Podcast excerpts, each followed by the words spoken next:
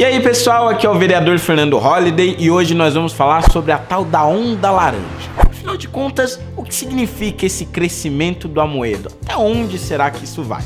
Mas antes, não esqueça de dar aquele like para ajudar a gente, se inscreve no canal, clica no sininho e, claro, se você puder, ajuda a gente em mbl.org.br barra contribua. Bom, pessoal, então qual é o primeiro sinal de que realmente está crescendo aí uma onda laranja? A gente viu recentemente as pesquisas do BTG e da XP, que tem ali as suas pesquisas de tracking, e também outras pesquisas que eu tive acesso de diferentes institutos, que começam a mostrar o João Amoedo ali com seus 4, 5%, algo que até pouco tempo atrás seria inimaginável. Isso demonstra que ele está ganhando ali uma certa gordura. Um segundo sinal disso é o crescimento dele nas redes sociais. Na última semana ele cresceu mais de 8% com novos seguidores. Isso sem falar no engajamento dele ali, que está entre as maiores páginas do país e quase que incomparável com os outros candidatos. Mas, obviamente, que tem um sinal muito mais importante, o alerta mais importante, que são os ataques. Recentemente, o Amoedo começou a ser atacado e muito pelos bolsominions, os partidários do Bolsonaro, que até começaram a lançar algumas notícias falsas, tentando associar ele com o Jorge Soros, por exemplo. E aí vem até um, um conselho, né? Você pode até discordar do Amoedo, não querer que ele seja o principal candidato da direita, mas divulgar notícias falsas, tentar relacionar ele com a esquerda, aí, gente, realmente é um pouco baixo, né?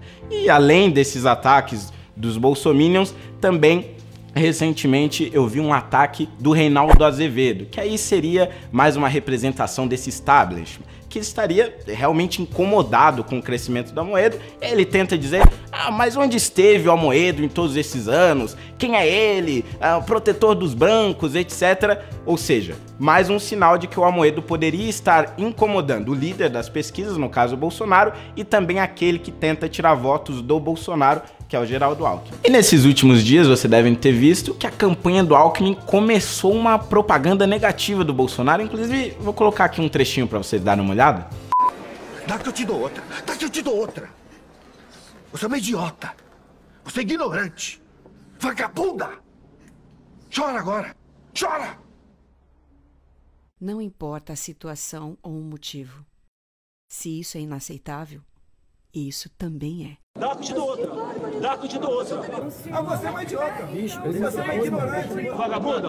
Chora agora, chora agora. Quem não respeita as mulheres não merece o seu respeito. Bom, essa campanha negativa do Alckmin em relação ao Bolsonaro a gente já esperava. Mas a reflexão que talvez a campanha do Alckmin não tenha feito é que se todos esses votos que o Bolsonaro estiver perdendo, e a rejeição dele está crescendo, a gente pode ver isso em qualquer pesquisa, e se esses votos não estiverem indo para ele, mas na verdade estiverem indo pro Amoedo? E aí vem o desespero, obviamente, de todo o establishment, porque o plano da campanha do Alckmin vai todo por água abaixo. Isso sem falar que a gente está numa campanha de primeiro turno completamente competitiva. Você tem um Ciro, Marina, Haddad, Bolsonaro, Alckmin e com toda essa competição, 13 candidatos no total, aqueles que tiverem ali em torno de 18, 20% dos votos já conseguem ir para um segundo turno, ou seja, cada porcentagem que o Amoedo vai tirando do Alckmin, vai tirando aí desse eleitorado Bolsolite, é uma dor de cabeça para a campanha do Tucano. Bom, esse eleitorado Bolsolite faz parte do grande público que é renovação na política. Já não aguenta mais os mesmos caras, família Calheiros, Sarney, etc. Quer realmente gente com uma mentalidade diferente no poder, que seja o Bolsonaro, que seja o Amoedo, mas nem tudo é flores, né? Não vamos ficar aqui só dando elogios, etc. O Amoedo fugiu muito no debate da Previdência, por exemplo. Porque uma coisa é certa: existe sim boa parte do discurso uh, liberal que dá voto. Eu, por exemplo, aqui em São Paulo, corto verba de gabinete, carro oficial, não uso motorista, essas coisas todas que na verdade são obrigação de quem se diz liberal. Mas outra coisa bem diferente é você encarar debates impopulares, como por exemplo a Previdência. O Amoedo e o Partido Novo fugiram praticamente do debate da Previdência. Aqui no município tentaram passar uma reforma da Previdência Municipal e mesmo fazendo e tomando todas essas medidas liberais, eu fui lá e também enfrentei e militei a favor da reforma da Previdência, enfrentando hordas de servidores públicos que inclusive ameaçavam fisicamente as pessoas. Mas o novo, nem na federal, nem na municipal, teve uma grande atuação.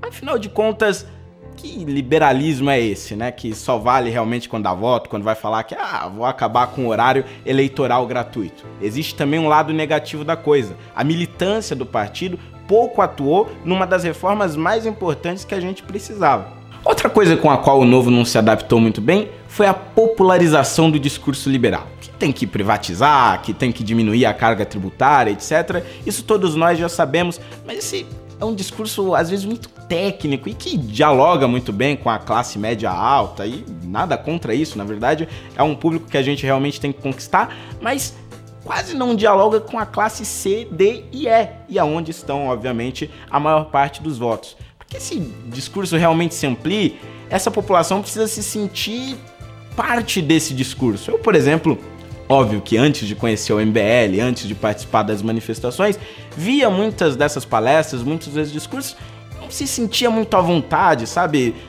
É como se esse discurso não fizesse parte da minha realidade. E o novo tem muita dificuldade nisso. É preciso chegar nas pessoas que realmente mais precisam e não ficar só no debate intelectual, no debate que muitas vezes até agrada boa parte da mídia, mas que o povão mesmo acaba não entendendo.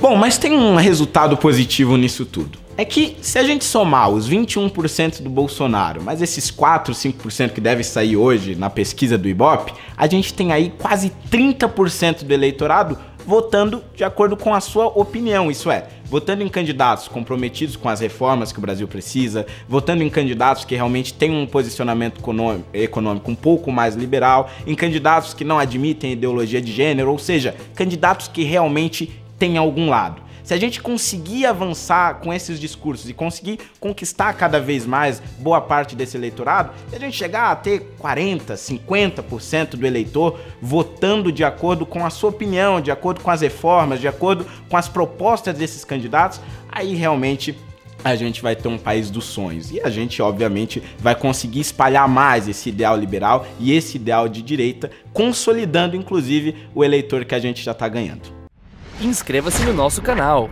youtube.com/mblivre. Precisamos da sua ajuda. Acesse mbl.org.br/contribua.